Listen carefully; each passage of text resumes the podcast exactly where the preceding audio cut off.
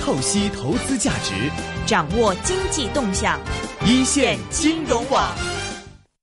我想今天大家早上出门的时候，很多人都会关心一下今天的雾霾指数，考虑一下出门要不要戴口罩，今天还要不要再开车。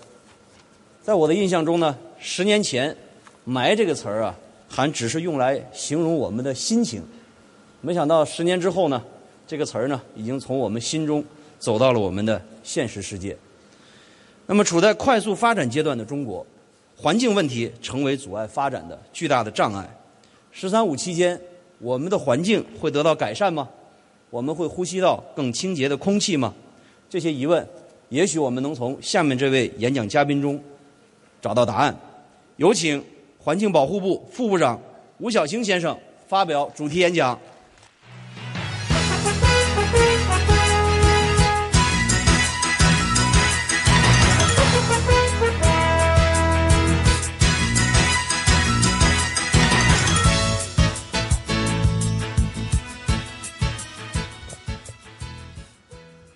各位老师、各位同学，大家上午好！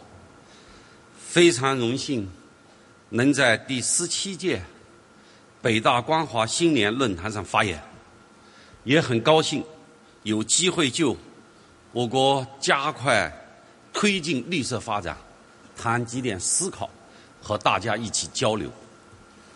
党的十八届五中全会审议通过了中共中央关于国民经济和社会发展第十三个五年规划的建议，把绿色发展作为五大发展理念之一，首次以生态环境质量总体改善为统领，提出了绿色发展的目标要求，全面部署了推进绿色发展的六大措施。提出了推动绿色发展的制度保障体系，还特别的强调要以提高环境质量为核心，实行最严格的环境保护制度，坚持绿色发展。这是党中央立足于全面建成小康社会和引领经济发展新常态作出的重大战略部署。意义重大，影响深远。就我个人的理解，绿色发展主要是为了平衡经济社会发展需求和资源环境约束强化之间的矛盾，是为了解决我国突出的生态环境问题，实现经济效益和环境效益的有机统一。我国突出的环境问题是什么呢？严重到什么程度？我们先从发生在近期的一些事件说起。从今年的十一月以来，先后在我国东北地区、京津冀及周边地区连续出现了大范围的灰霾天气，引起了国内外的广泛关注。它有这么一些特点：一是持续时间长，东北地区从十一月一号开始到十一月十四号才基本结束，持续了两周；京津冀及周边地区的重污染天气，第一次是从十一月二十六号开始，到十二月就这个月的二号才结束，但是。从十二月六号到十号，又再次出现重污染。北京首次启动了红色预警。不幸的是，我们从今天开始，北京又再次拉响了红色预警。而这次这次影响的突出特点范围究竟有多大？我们正在做评估之中。第二个特点是影响范围广，东北地区三十六个城市中，空气质量达到重度及以上的城市达到了二十八个，也就是说，三十六个城市有二十八个超过了重度污染，灰霾的面积超过了六十万平二十二二十六万平方公里。京津冀及周边地区七十个城市中，空气质量达到重度及以上污染的城市达到了三十九个，超过了五十三万平方公里。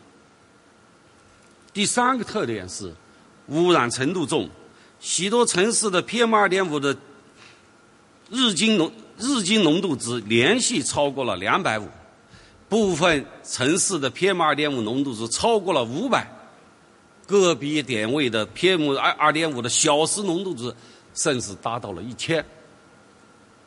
频繁的、大范围的重污染天气，给我们人民群众的生产生活带来了巨大的影响，也给人民群众的身体健康带来了严重的危害。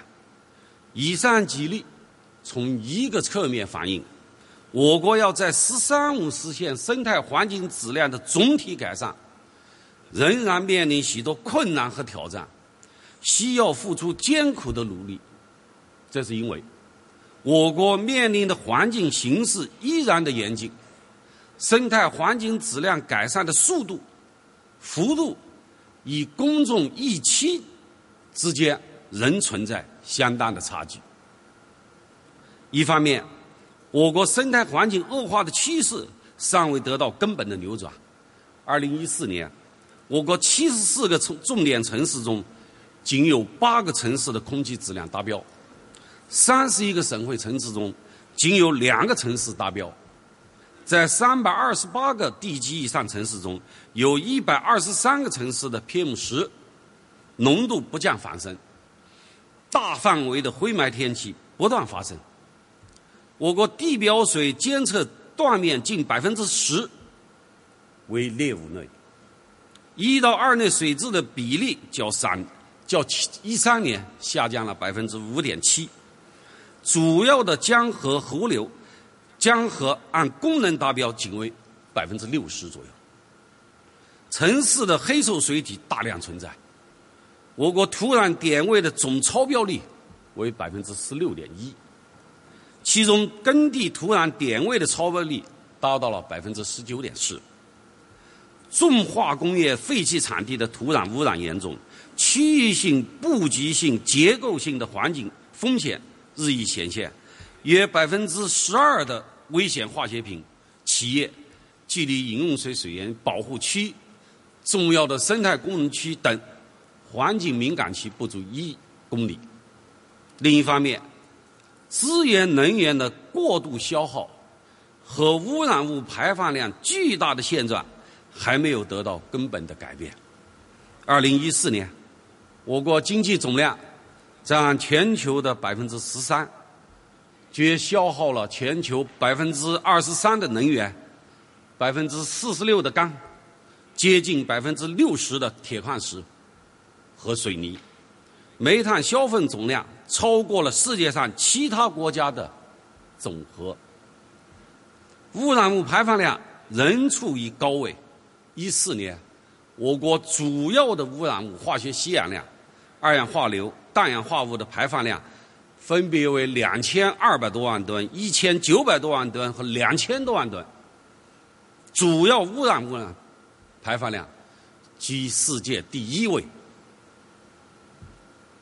又比如，我国京津冀、长三角、珠三角这三个区域，占全国国土面积的百分之八左右。但是，却消耗了全国百分之四十三的煤炭，生产了全生产了百分之五十五的钢铁，百分之四十的水泥，百分之五十二的汽柴油。同时，主要污染物却占了全国的百分之三十以上，成为我国污染最重的区域。夏天臭氧超标。冬天雾霾污染随之而来，显而易见。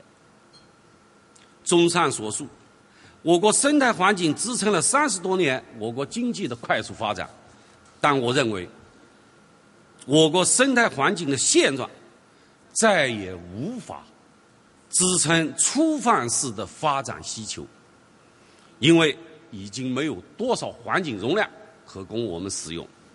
实际上，我国还是世界环境压力最大、环境矛盾最多、环境受害最深的国家之一。因此，面对如此严峻的形势和挑战，加快绿色发展、改善生态环境质量的要求，比以往任何时候都要迫切。当然，从目前当前的情况和发展的态势看，我们推进绿色发展已经具备许多有利的因素和良好的基础，也有许多成功的经验和实践可供借鉴。在此，对此，我们有一个初步的判断，这就是“十三五”时期将是我国推进绿色发展的重要窗口机遇期，主要基于以下几个方面的考虑。首先，绿色青山就是金山银山，为为转变发展的理念提供了重要的理论指引。近年来，特别是党的十八大以来，“绿水青山就是金山银山”的理念日益深入人心，被越来越多的人所理解、接受和遵循，成为全党全社会的思想指引和行动指南。我感到特别高兴的是，因为我在这个行业工作了将近二十七十七八年。现在感觉到最大的一个变化就是，越来越多的领导干部增强了绿色发展的信心和决心。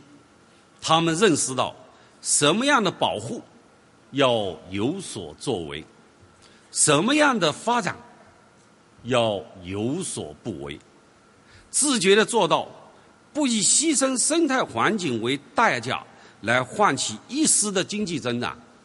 越来越多的老百姓从发展生态经济中获益，在生态建设上由要我做变成我要做，环境保护成为老百姓的自觉行动，生态自觉进一步增强。其次，用制度保护生态环境不断的完善，生态文明体制的改革相关方方案。陆续出台，生态文明体制改革以“一加 N” 的方式加快推进。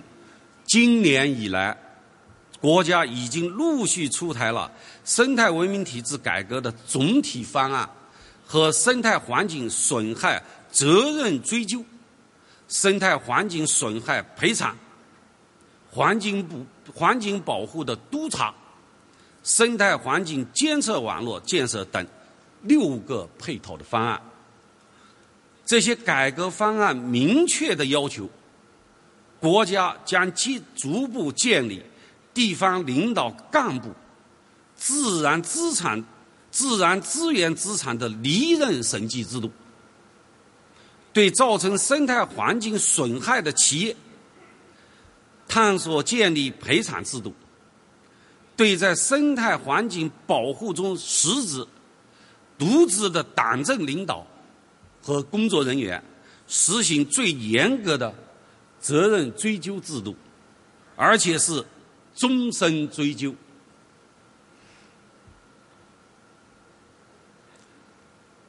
建立全国统一的实时在线环境监控系统，实现各级各类监测数据系统的互联共享，而且从明年开始。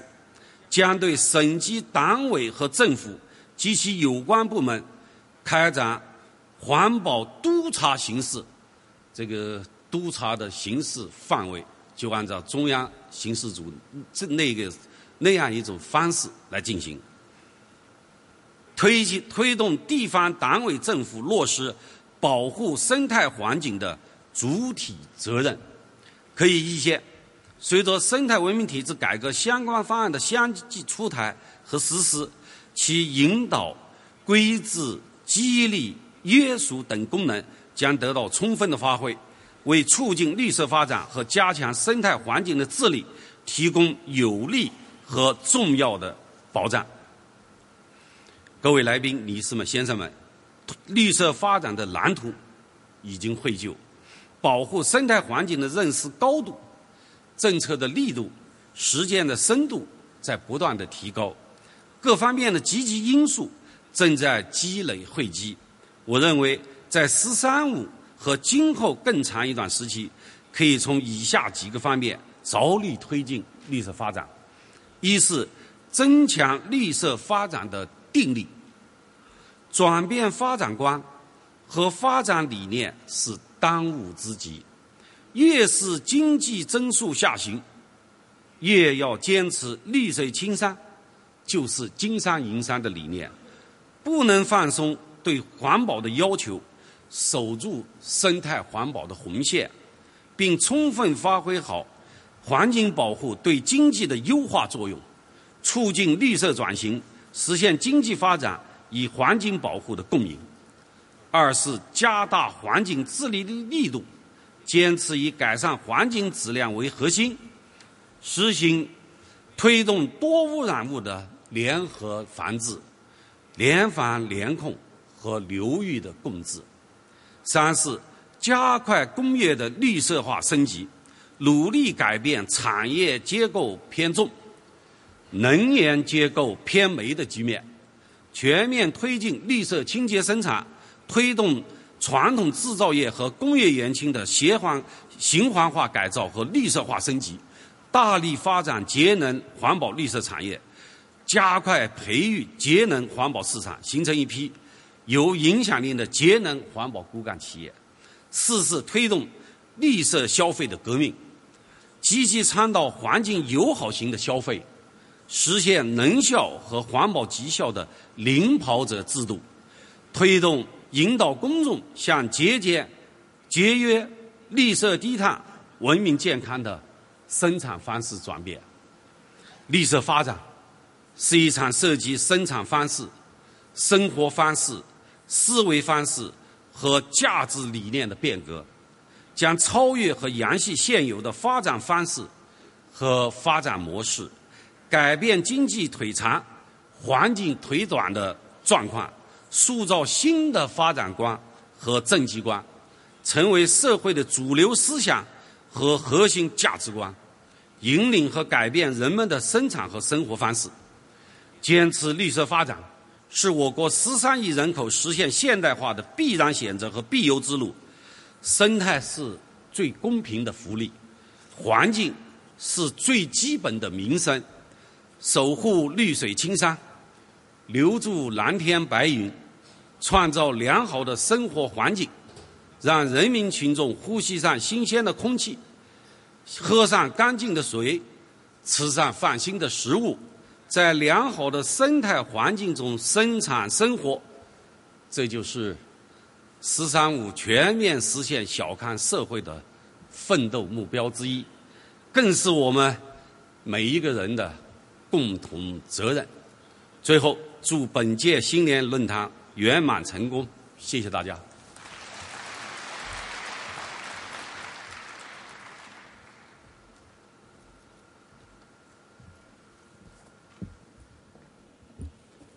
谢谢吴晓清副部长。实现绿色发展是我们每个人分享经济发展成果的重要保障。让我们一起行动起来，保卫我们的绿水青山。经济的发展需要能源的支持。习近平主席此前在纽约举行的联合国发展峰会上倡议，探讨构建全球能源互联网，推动以清洁和绿色方式满足全全球电力需求。这一构想对中国和世界能源发展有何战略意义？“十三五”期间我们会有哪些举措？下面让我们有请国家电网公司董事长、党组书记刘振亚先生跟我们分享他对全球能源的思考。有请刘振亚先生。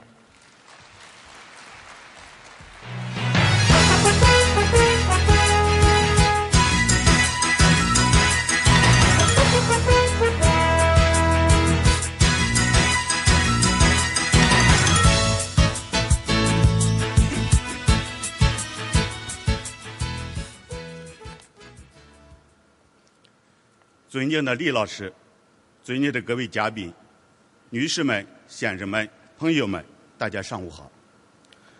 这次论坛聚焦中国发展二零二零，研讨“十三五”的发展改革、创新等重要的议题，这对于凝聚发展共识、促进经济增转变方式、结构调整具有重要的意义。能源是经济社会的血液。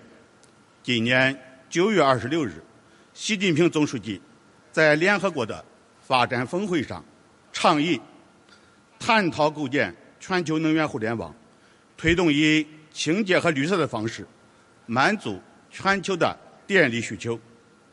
对于推动能源革命、促进节能减排、应对气候变化、实现经济社会环境的协调发展。具有重大的深远的意义。下面我结合国家电网公司的时间，向大家汇报并介绍全球能源互联网的有关情况。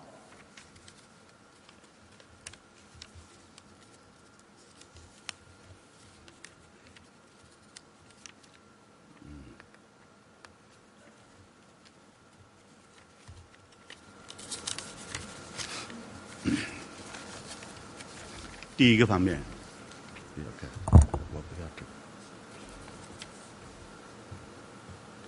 为什么要构建全球能源互联网？能源的发展史是一部伴随人类社会进步的变革史。十八世纪的中期，煤炭取代了新柴，推动了近代工业的建设和发展。十九世纪的中后期，石油的开发和电的发明。催生了现代工业，化石能源成为主导能源。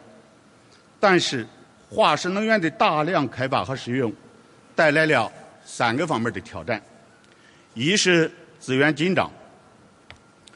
二零幺四年，全球的消费煤炭是八十二亿吨，石油三百三十六亿桶，天然气三点五万亿立方米。按照目前的开采强度，全球的煤炭、石油和天然气，它的技术可开发量仅能在开采一百一十年、五十三年和五十四年。就连生产石油的沙特这样的国家，世界对它的油的产量的估计，乐观比较乐观的估计是六十四年。比较保守的估计只有四十八年。其实这个危机啊，已经存在，但人们的意识是很不够的。二是环境污染，全球的化石能源消费总量从一九六五年的五十一亿吨标准煤，增加到二零幺四年的一百五十九亿吨标准煤，在生产、运输、存储、使用的各环节。对大气、水质、土壤、地貌等造成严重的污染和破坏。三是气候变化。刚刚结束的巴黎气候大会已经达成协议，提出将全球的温升控制在两度以内的目标，并为控制在一点五度以内而努力。化石能源的碳排放是气候变化的主要原因，如果不能够有效控制，到本世纪末，温升将超过四度，将导致冰川融化、海面上升、粮食减产、物种灭绝等灾害，将严重威胁人类的生存和发展。自1995年第一次柏林气候大会和1997年京都议定书生效以来，为应对气候变化和环境污染。世界的主要经济体持续谈判，采用了碳定价、碳交易的方式，用这一思路来解决问题。但是，全球的二氧化碳的排放量仍旧以每年百分之二的速度在增长。最近一百年来，全球的气温已经上升了零点七四度。时间和事实证明，根本的出路。是加快清洁能源发展，实施两个替代，即能源开发实施清洁替代，以清洁能源替代化石能源；能源的消费实施电能替代，也就是以电代煤，以电代油，电从远方来，来的是清洁发电。尽快摆脱对化石能源的依赖，实现清洁能源占主主导。新世纪以来，以清洁低碳为特征的新一轮能源变革蓬勃兴起。两千年到两千零二零一四年，全球的风电、太阳能发电分别增长了百分之二十六和百分之四十五，我国年均的增速也分别达到了百分之四十九和百分之六十八。目前，我国的风电装机达到了一点一亿千瓦，光伏装机达到了三千八百万千瓦，比二零零零年分别增长了三倍、二十二倍、一千七百七十倍。新能源发展的势头比人们预期的更快、更猛。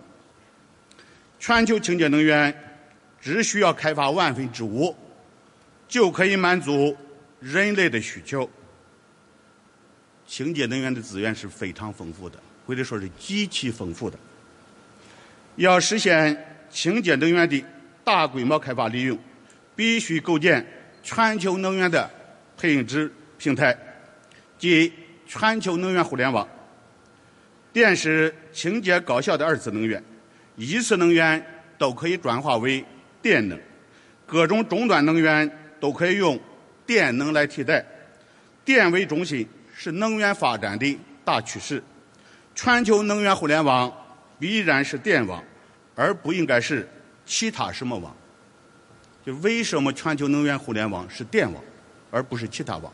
就所有一次能源都可以转化为电，而终端的能源消费都可以用电来代替，所以就决定了全球能源互联网不是铁路网，也不是公路网，也不是石油管道，而应该是电网。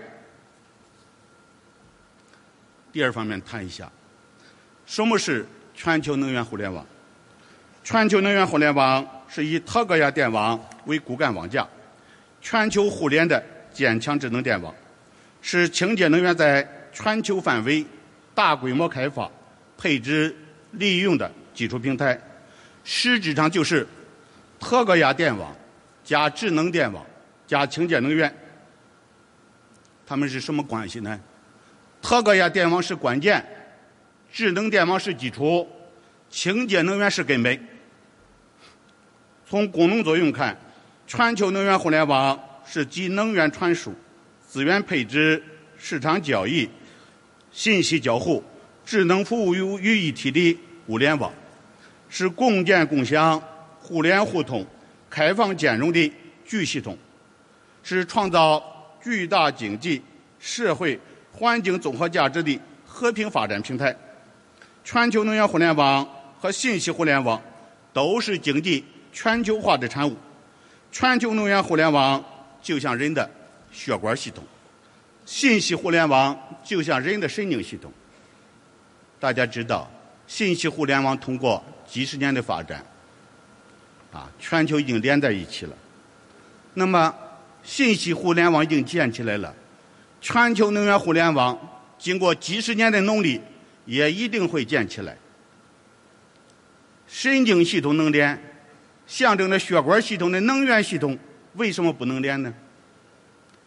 信息系统连了以后，大家说有副作用，有黑客，但是为什么人不解开？利大于弊。联合国一个副秘书长曾这样问我：说全球能源互联网政治上敌对的美国和俄罗斯能连吗？我说能连。信息网就是这个例子，利大于弊。为什么美国和俄罗斯都没有解开？啊，有黑客是副作用，但是也有办法来解决，不解决也得承受着。三，如何构建全球能源互联网？构建全球能源互联网总体可分为国内互联、洲内互联、洲际互联三个阶段。从现在到二零二零年。加快各国清洁能源的开发和国内电网的互联建设，到二零三零年，推动州内能源基地的开发和电网的跨国互联。到二零五零年，加快一级一道能源基地的开发和电网的跨州互联，基本建成全球能源互联网。一级一道指的是北极和赤道。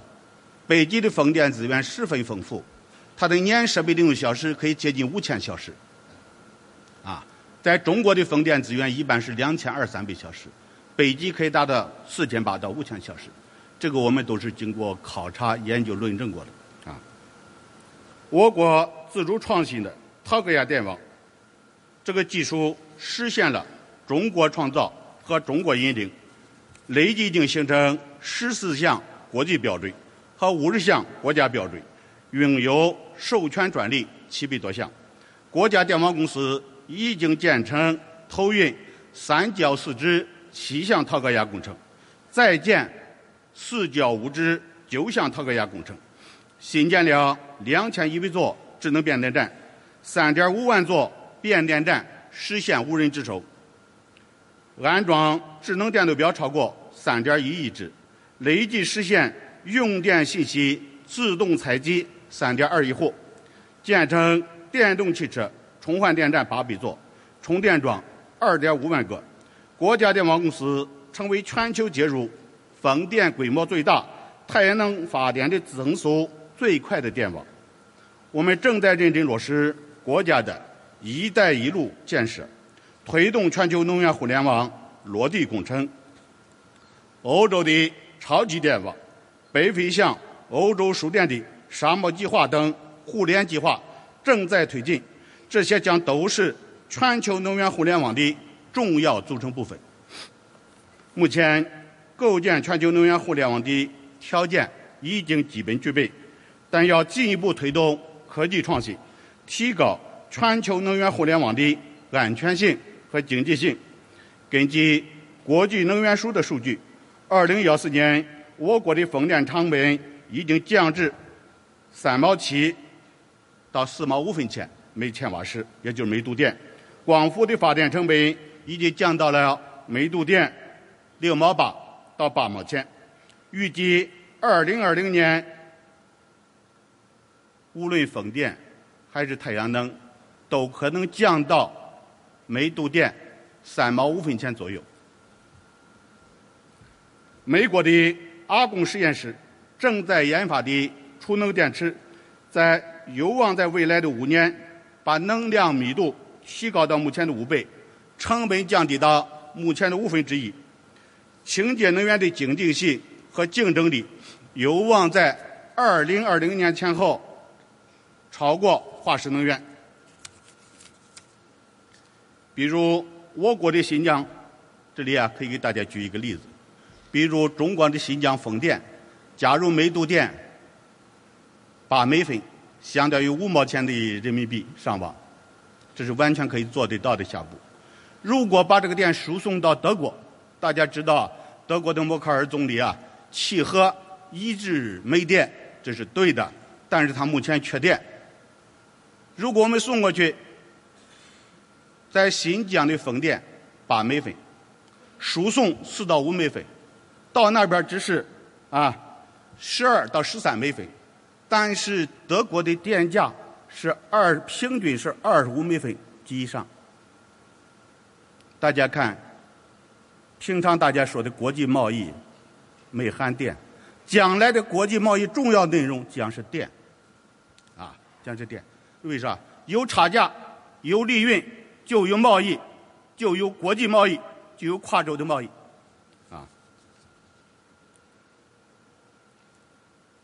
而且，全球能源互联网能将全世界的时差和季节差的优势结合起来。比如，中国和欧洲的时差是六七个小时，和美国是十个小时左右，啊，把这个来统筹起来，是个极大的节约。第四部分，全球能源互联网将创造巨大的综合效益。一是实现清洁发展，通过构建全球能源互联网，全球和我国的国的。清洁能源只需要保持百分之十二点四和百分之十三的增速，清洁能源的比重均可以提高到百分之八十以上。啊就是从现在起按这两个增速，到二零五零年的时候，无论世界和中国，清洁能源的比重将占到整个能源使用的百分之八十以上。到二零三零年、二零五零年，我国清洁能源的装机将分别达到十八点九亿千瓦和五十四亿千瓦，将占到整个装机容量的百分之五十七和百分之九十。火电装机将在二零二五年前达到十二亿千瓦左右的峰值。啊，我们峰值将会在二零二五年前十二亿千瓦左右吧。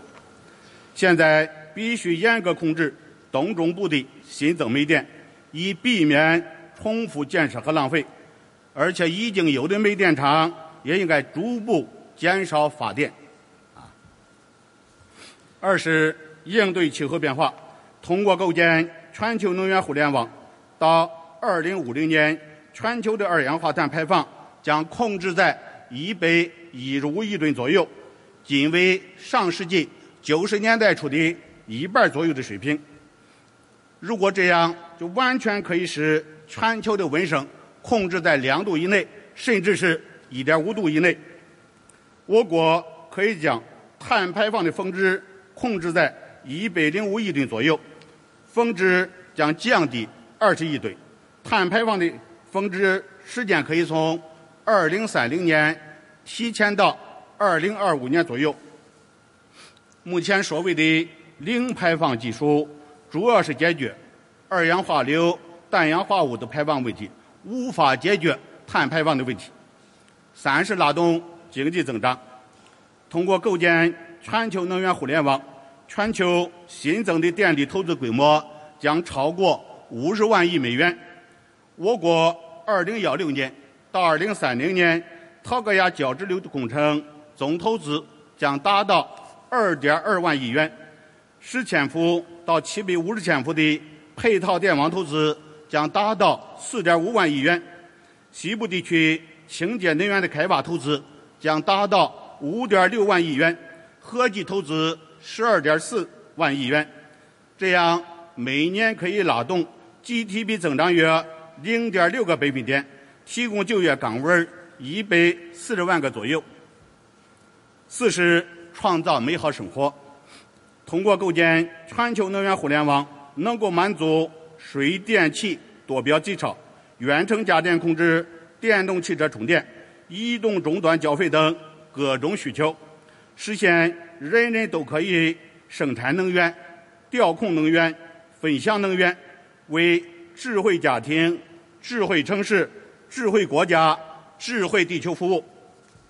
五是促进世界和平，通过构建全球能源互联网，能够增进南南合作、南北合作，将亚洲、非洲、美洲等地区的资源优势转化为。经济优势，解决缺点，消除贫困，缩小地区差异，减少国际争端。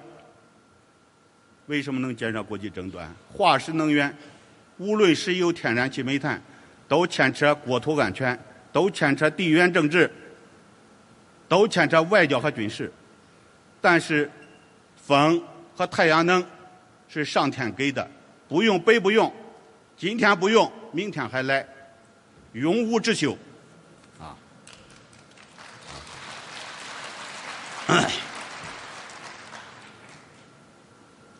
让世界成为一个能源充足、天蓝地绿、亮亮堂堂、和平和谐的亮亮堂堂的地球村。我国已经是世界第一大能源消费国和排放国，能源的消费量和碳排放量。占到了世界的百分之二十三和百分之二十八，单位 GDP 的能耗比世界平均水平高百分之七十左右，是美国的三点三倍，日本的七倍。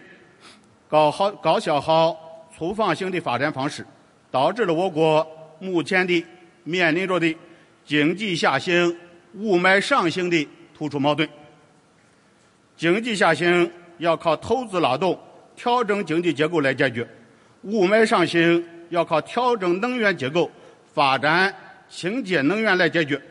全球能源互联网能够有效解决经济下行、雾霾上行的问题，促进我国经济社会环境的协调发展。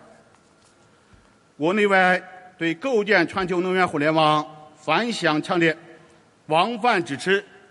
联合国的秘书长潘基文、世界银行的行长金融、国际能源署的署长比罗尔等，我都和他们进行了会谈，长时间的会谈啊。他们对都是非常支持的啊。展望未来，构建全球能源互联网网的意义重大，影响深远。衷心希望全社会凝聚共识。积极参与，加强合作，共同推动全球能源互联网的创新发展，为全人类创造巨大福祉，实现更加美好的明天。谢谢大家。